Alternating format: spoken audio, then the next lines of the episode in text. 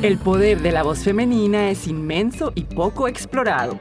Mujeres al Desnudo Podcast es un espacio para abordar este universo desde todos los ángulos. Soy Françoise Nieto Pom. Y yo, Catalina Alvarado Niño. Y junto a talentosas actrices y escritoras les contaremos nuestras experiencias y reflexiones sobre lo que significa ser mujer. Somos Mujeres al Desnudo.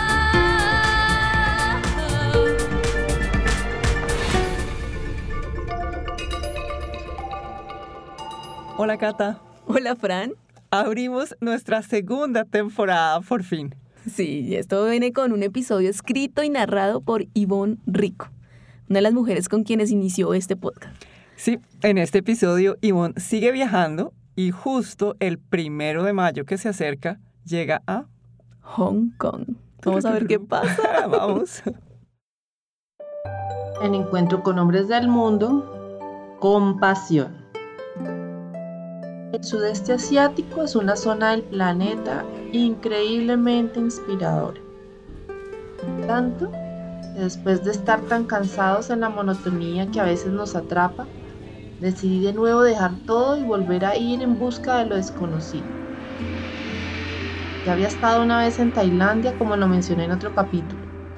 Había comido las mismas frutas de mi país pero en diferentes colores había visto el verde increíble de los bosques tropicales, pero al otro lado del planeta. Yo pasaba desapercibida en Tailandia. De hecho, me preguntaban si yo era del sur. Era como estar en el mismo punto de donde yo soy, pero al otro lado del planeta. Me enamoró, así que le dije a mi compañero de vida, ¿y si nos vamos a caminar el sudeste? Y así fue. Esta vez salimos al otro lado del planeta, pero ya no iba sola. Luego de atravesar hermosos paisajes verdes, bosques selváticos, playas exóticas, visitar uno y mil templos de diversas corrientes espirituales orientales, conocer gente muy festiva y saludar con el mudra de plegaria acompañada de una venia y una sonrisa, atravesamos el sur al norte del hemisferio llegamos a nuestro último destino, Hong Kong. Como uno en estas latitudes cree que el mundo se ve y siente igual como uno lo ve y lo siente, pues se va de viaje pensando que los días son iguales en todas partes del mundo. Así que ni idea que en Oriente existe y celebran el Año Nuevo chino, el Año Nuevo budista, y ninguno inicia el primero de enero y ninguno se acaba el 31 de diciembre celebraciones relacionadas con la vida del Buda, su nacimiento, su iluminación, pero ninguno conoce las fiestas de celebración de la vida de Jesús y esas fechas de Navidad que por supuesto allá no tienen nada que ver con ese nacimiento, sino con el Papá Noel y los regalos. Y de la Semana Santa menos. O sea, las festividades marcan otras épocas y así lo vivimos de pura casualidad íbamos viajando e íbamos encontrándonos con las festividades. Creo que celebramos tres veces el año nuevo en distintas interpretaciones. Vimos al Buda en todas sus manifestaciones e iconografías, y él nos acompañó en todo el camino. A medida que íbamos subiendo más hacia China, el Buda se hacía más gordo. Así que logré entender que el Buda no es una persona, el Buda es un estado del ser la budeidad. Cada vez que llegábamos por pura casualidad a algunos de estos destinos en fiesta, nos complicábamos un poco. Los lugares estaban repletos de gente en las calles, con danzas folclóricas, guerra de agua, puestos de comida y demás ferias. Y eso complicaba encontrar lugares para dormir cómodo. Había poca disponibilidad y si la llegaba a ver, había que pagar caro por una habitación sin aire acondicionado en lugares de 40 grados de calor, a veces con baño compartido. Así nos topamos un par de lugares. Ya veníamos algo cansados. Llevábamos ocho meses fuera de nuestro acogedor apartamento en el centro de Bogotá. Hong Kong es una ciudad gigante una ciudad china que no tiene nada que ver con la China tradicional. como siempre, igual que a todas las partes que llegamos en festividades, nos topamos con una celebración que no teníamos ni idea. Era el primero de mayo, Día del Trabajador. En mi país es un día de fiesta, hay marchas, pero no es que sea un día tan disruptivo. Pero no dimensionamos que en China, en la China comunista, el primero de mayo es uno de los días más importantes después del Año Nuevo Chino. Los chinos trabajan duramente durante todo el año, 364 días. El único día que tienen libre es el primero de mayo. Hong Kong es una isla, la isla de China, o sea pequeña en relación al inmenso territorio chino.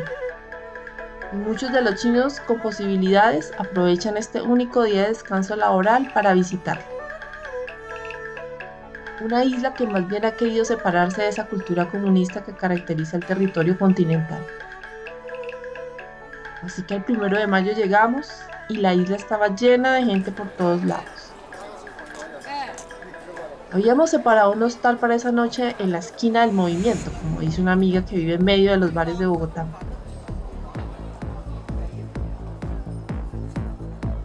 Cuando llegamos nos recibe el recepcionista del hostal, un indio. Y llegamos junto con una pareja china y resulta que la misma habitación nos la habían separado a esa pareja china y a nosotros. Muy cínicamente nos dice que por qué no la compartimos los cuatro. Ah, era una habitación minúscula. Ya era problemático para dos personas. Para cuatro no había cómo. Y además por un valor absurdo. Que nos fuimos enojados a encontrar otro lugar para pasar la noche. No encontramos nada. Y lo poco que se encontraba era un poco espantoso. Y tenía la desfachatez de pedir hasta 500 dólares por una noche. Nosotros no íbamos a pagar un millón y medio por una habitación sin luz, con la cama y el baño en el mismo espacio y sin ventilación. Ya iba a ser medianoche y las calles estaban llenas de gente. No tuvimos más remedio que dejar nuestras maletas en la entrada del edificio más concurrido de alojamientos y sentarnos a pasar la noche ahí, en la calle. Bueno, esta vez iba acompañada y me sentía tranquila por eso. No tenía ningún problema de pasar la noche en el piso. Mi compañero se estaba preocupado, así que me dejó ahí con las maletas y se fue a seguir buscando un poco más lejos donde poder encontrar un lugar para dormir.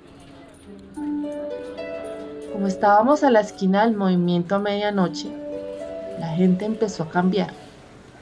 Empezaron a salir las mujeres africanas en su mayoría a buscar el negocio de la noche. Los hombres africanos e indios a vender todo tipo de sustancias a esos turistas que usan ese tipo de servicios y que abarrotaban las calles. No me dio miedo, solo me senté a observar la dinámica. Esto no es posible hacerlo en mi país, habría sido muy peligroso.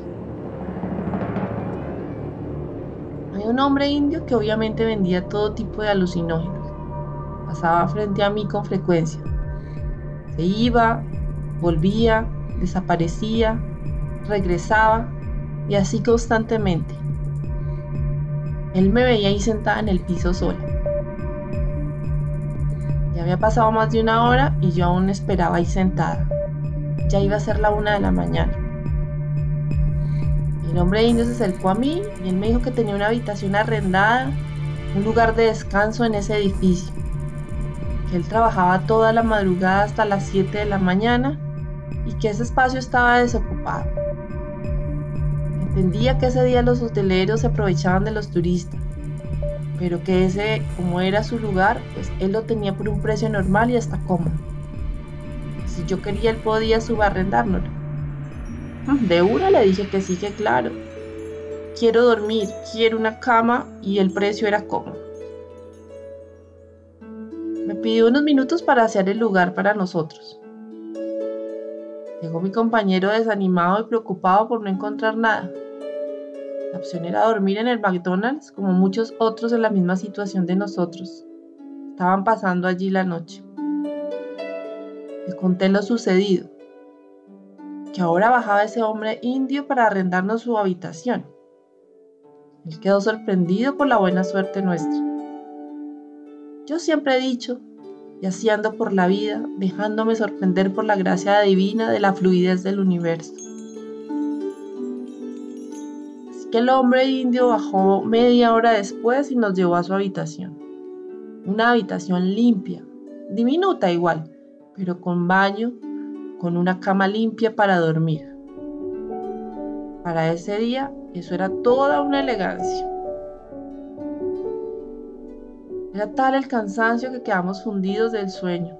Dormimos hasta las 7 de la mañana, hora en la que teníamos que salir porque el hombre indio regresaba de su jornada laboral y ya deberíamos estar fuera. Y así lo hicimos. Él llegó muy a las 7 de la mañana y le entregamos la habitación con total agradecimiento por las 5 horas de sueño en su cama.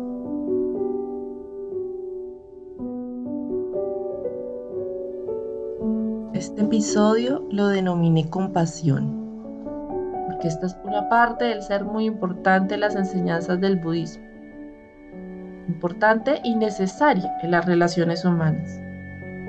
Sin esto, la existencia no tendría sentido. La compasión es una experiencia sensible que se siente cuando uno se identifica con los demás. No es algo solo de los hombres buenos, entre comillas, o con condiciones materiales sino que es algo que hace parte de ver a los otros, de desapegarse de la forma y de la posibilidad de reconocerse entre humanos. Esto es Mujeres al Desnudo. Bueno, por primera vez estamos en vivo las tres. Ivonne, Catalina y yo. Ivonne, bienvenida. Ay, Cata y y François. muchas gracias por esperarme. Claro que sí, toda la vida. Sí, sí, la primera vez que podemos estar grabando juntas las tres. Sí, foto. sí, ahorita nos tomamos la foto. Bueno, pues entonces estamos muy coordinadas porque el episodio de Ivonne es preciso para ahora el Día del Trabajo. Habla de mi encuentro en Hong Kong del Día del Trabajador el primero de mayo que se acerca el primero de mayo. Entonces, ¿cómo te sentiste? Bueno, ya sabemos cómo te sentiste porque eso, eso no lo contaste en, en el episodio. Pero ya ahora reflexionando la situación en la que estamos las mujeres y demás frente al trabajo y la situación de, bueno, en diferentes países, ¿qué pensamos? Pues em, digamos que en, mis podcasts no he querido eh, mencionar o, hacer referencia como al tema de desigualdades, pero pues este es uno de los que sí evidentemente eh, es muy notorio y es la diferencia eh, salarial, la diferencia en los cargos directivos especialmente, pues sabemos muchas mujeres trabajando obviamente, pero en cargos directivos pues no es lo mismo y no hay equidad como los cargos directivos que están en cabeza de los hombres, ¿no? Cargos políticos, cargos en grandes empresas, cada vez más eh, nos destacamos las mujeres en estos espacios, pero todavía sigue siendo la brecha muy grande entre hombres y mujeres, y incluida la brecha salarial, ¿no? Porque podemos tener el mismo cargo, pero siempre van a ser mm, remuneradas un poco distinto a, a los hombres.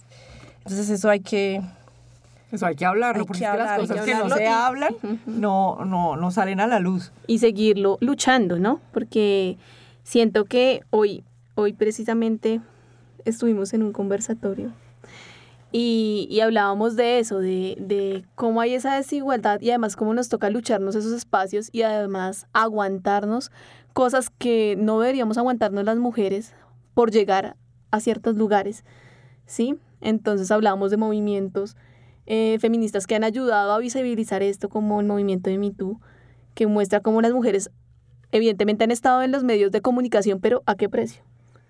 ¿Sí? Efectivamente. O sea, ¿qué, ¿Cuál es el precio de llegar a, a una posición o alcanzar cosas dentro de su carrera para una mujer? Es a veces antiguamente, y yo digo antiguamente, pero esto es reciente, el precio para una mujer es muchísimo más caro emocionalmente y económicamente que para un hombre. Exactamente. Creo que los hombres están como más preparados, los preparan desde pequeños para dirigir, para ser cabezas, para ser líderes. Entonces para ellos es un relato y una narrativa que, con la que crecen y pues lo consiguen más fácil precisamente porque es algo que ya lo tienen interiorizado. Para las mujeres ha sido una lucha. Pero es una contradicción porque las mamás son las encargadas de liderar el hogar, liderar una cantidad de cosas en la vida y, y eso no se reconoce como liderazgo cuando eso es un, rol importante dentro de la familia, cuando son mamás cabezas de familia, la mamá es la que saca adelante la familia, la educación de los hijos, el mercado, la comida, lava, plancha, cocina, maneja, hace todo y eso no se reconoce como liderazgo. Claro, es como el liderazgo importante es el liderazgo de lo público, el liderazgo de de afuera y el liderazgo de lo privado, del ámbito privado, del ámbito del hogar y de la familia. y de pues lo que tiene ganancias, ¿no? De lo que representa dinero. Entonces ahí viene el capitalismo. Bueno, entonces, pero entonces ahí es donde le caen a las mujeres, las mujeres que logran escalar las posiciones y son unas mujeres, digamos, de mano dura. A esas les caen todas porque son unas brujas, son unas y sé cuántos, son unas no sé cuántos, que lo hablamos en el episodio de la rabia, ¿se acuerdan? Que cuando las mujeres sienten rabia, eh, son las locas. demonio. las locas. Pero que los hombres sí pueden sentir rabia, pueden ponerse bravos en el trabajo, una cantidad de cosas. Pero el día que la mujer se pone furiosa en el trabajo, no. Me han dicho, es que se le saltaron las hormonas. Exacto. Y además con todo ese tema de... Eh, el tema hormonal es algo con lo que nos han manipulado mucho, ¿no? Nuevamente voy a hablar eh, de, de, este, de esta miniserie de Netflix que en alguno de los episodios he mencionado y habla de eso, eh, hay un especialista que habla que el tema de las hormonas no es tan real, pero que nosotras ya lo tenemos tan interiorizada que realmente sentimos que, ah, nos va a llegar, entonces yo por eso estoy así y justificamos a veces cómo nos sentimos que es que son las hormonas. Nosotras mismas ya estamos convencidas del tema, pero científicamente no es tan así. Y científicamente los hombres también pasan por estos momentos. No pues es una cosa... hormonas. Exacto, y no solamente es de las mujeres, pero entonces es un cuento que nos hicieron ya, ya comer. Bueno, pero es que las hormonas afectan a los hombres como a las mujeres porque somos humanos. Somos humanos, pero siempre ha sido como el problema de las mujeres son sus hormonas. y en diferenciar y separar, las mujeres son emocionales y los hombres son racionales. Entonces, eh, obviamente una discusión de alto nivel es entre los hombres racionales y una discusión entre mujeres son emocionales y, y le quitan... Eh, sentido y le quitan importancia a, a, lo emocional. Y me parece que lo emocional también hace parte de, de, las decisiones y de la vida y tiene que tener el mismo nivel de importancia, siendo que las mujeres también somos racionales, emocionales y los hombres también son racionales y muy emocionales, o sea, eso lo vemos eh, a diario precisamente porque ha sido el modelo en el que hemos crecido y el que hemos visto. Es el modelo eh, de una sociedad eh, principalmente patriarcal y pues vemos que son muy emocionales, la violencia, la riña, los homicidios, todo lo que sucede en el mundo de, de los hombres también es emocional. Entonces, pero eso no, no está mal, pero si una mujer llora, una mujer es sensible, entonces eso sí se desmerita y no se le da el protagonismo. Sí, porque para lo del hombre es aceptable, pero para la mujer no. Pues yo para un próximo episodio me gustaría que habláramos sobre, digamos, las mujeres que no trabajan, hablando del día del trabajo que se acerca, las mujeres que no, se que no trabajan porque quieren un hombre que las mantenga, o los hombres que buscan una mujer que se quiera quedar en la casa. Una sugar mommy. Pero también, ni siquiera desde el punto de vista de sugar mommy, pero desde el punto de vista de mujeres que dicen, ¿sabe qué? Yo trabajo y si mi marido se quiere quedar en la casa, que se quede en la casa, cuide los hijos y, y, eso no, no, eh, pues no hay ningún problema. Pero digamos que eh, yo sé que en este episodio no vamos a alcanzar a hablarlo, pero que sí es un tema que, que me parece chévere que habláramos a futuro, como por qué está mal visto que una mujer salga con un hombre menor, pero no está mal visto que un hombre salga con una mujer menor. Porque está mal visto que un hombre se case con un o esté con una mujer que está en la casa y no trabaja, pero está mal visto que una mujer trabaje y el hombre, esté en la casa. Sí, muy interesante. Tenemos que tocarle ese tema. bueno, pero entonces ese ya lo hablamos para, para, la, para la próxima vez, ¿les parece? Sí, me parece. y eso algo que hemos venido conversando las tres también y es... Eh, que sería interesante escuchar la versión de los hombres también, ¿no? ¿Qué piensan ellos? Yo creo que cada vez más hay hombres que se han hecho o se están replanteando esta masculinidad o más... Eh, más desde lo sensible, por decirlo de alguna manera, y creo que todas estas nuevas prácticas de hombres que quieren cuidar el hogar y quedarse con sus hijos, porque también a veces es una decisión de los mismos hombres. Bueno, y que eso yo reconozco que es un trabajo. Y es un trabajo, el trabajo del cuidado. Pero al mismo, también, al mismo tiempo también reconozco que eh, trabajar lo enriquece a uno como, como persona, como profesional, como todo, y que pues en mi caso personal, el trabajo ha sido una fuente de, bueno, económica obviamente, pero también de inspiración, de crecimiento y que yo sí me siento muy contenta y muy orgullosa de ser una mujer trabajadora. Sí, sí, claro. Sí, claro, yo, yo siento que es eh, un, algo que me tocaba hacer, quiero decir, eh, porque creo que yo soy de una generación donde las mamás, la mamá que me tocó a mí, las mamás que le tocó a mi generación, eran unas mamás que estaban saliendo de este yugo de las abuelas, ¿no? De las mamás que estaban en casa cuidando 10, por ahí, 12 niños. 12 hijos. Mi mamá es de las que dijo, no, no quiero eso, pero todavía no rompió con eso y crió a sus hijos diciéndole, tienes que ser independiente, tú tienes que valerte por ti misma, tienes que trabajar, no depender de un hombre. Y entonces crecimos, creo que muchas de mi generación, con esa idea de ser autosuficientes, que está muy bien, pero pues también creo que, em, sea, pues que el descanso y como el, el hay también que incluirle el, cuidado de uno mismo. Y entonces creo que muchos de nosotros hemos sido em, adictas al trabajo. Sí, hay que encontrar el equilibrio. Y hay que encontrar el equilibrio en todo esto de sobresalir, de ser las mujeres que que pues tienen una vida profesional activa y pues muchos de nosotros, por ejemplo, no nos casamos o no tuvimos hijos porque precisamente estábamos rompiendo con este tipo de prácticas que vivieron nuestras madres.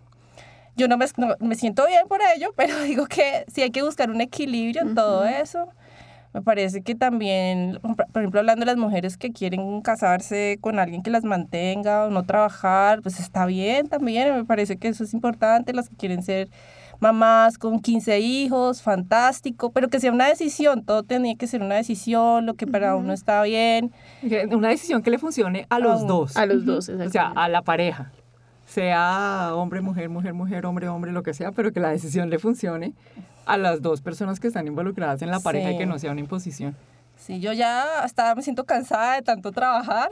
Ah, yo también hay días que me he sentido así. Uf, quisiera descansar, quisiera, no sé, que me mantengan, no sé. ¿Por qué ¿Por no? Qué no? Lo merezco. Pero sí, porque nos apresuramos. Yo me apresuré muy joven a, a, salir a estudiar en la maestría, no sé qué, el trabajo, y ahorita no el amor, ahorita no los hijos y un montón de cosas que creo que, mm, pues bueno, no, está, fue mi decisión también, pero es, hay que buscar el equilibrio.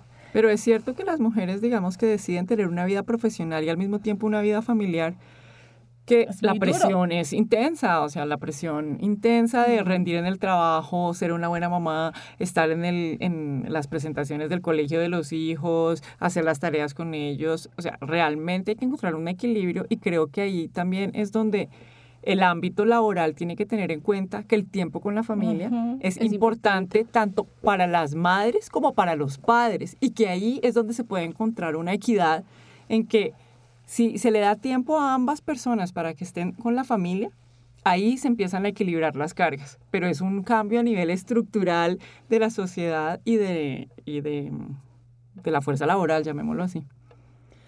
De acuerdo, sí, yo siento que sí, sí crecemos con, con eso de, de, querer ser más, de siempre sobresalir, de, de, demostrar.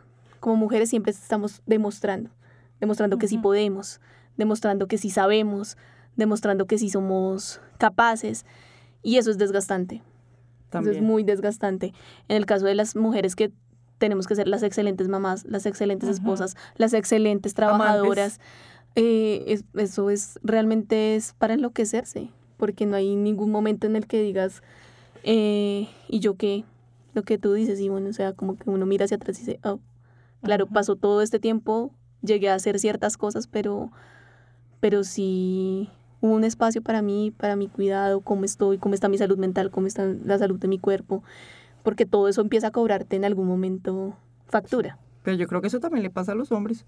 O sea, los hombres que necesitan demostrar que son el mejor ejecutivo, el mejor papá, los que tienen eso en mente, es, es una presión, digamos, de la sociedad en general, que hay hombres que, que porque tienen una mujer a su lado que asume una cantidad de cosas, pueden sobresalir en el trabajo y que muchas mujeres no tienen eso. Volvemos al tema de la, del desequilibrio.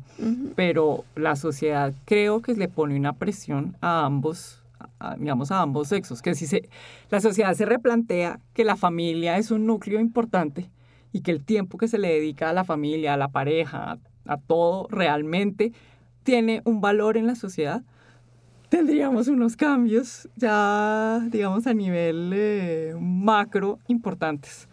Pero bueno, ese aquí por lo menos vamos hablando las cosas. Por lo menos lo vamos reflexionando en este podcast. bueno. Y antes de irnos, queremos dejar a nuestra audiencia con una reflexión. En todo el mundo, según las Naciones Unidas, las mujeres ganan entre 30 y 20% menos que los hombres. En América Latina el promedio en 2020 fue de 23.7% menos lo que se gana una mujer en comparación con un hombre y varía por sector. Esto obviamente provoca una desigualdad de ingresos entre las mujeres y los hombres de por vida, o viene históricamente así, digamos, y hace que más mujeres sean abocadas a la pobreza.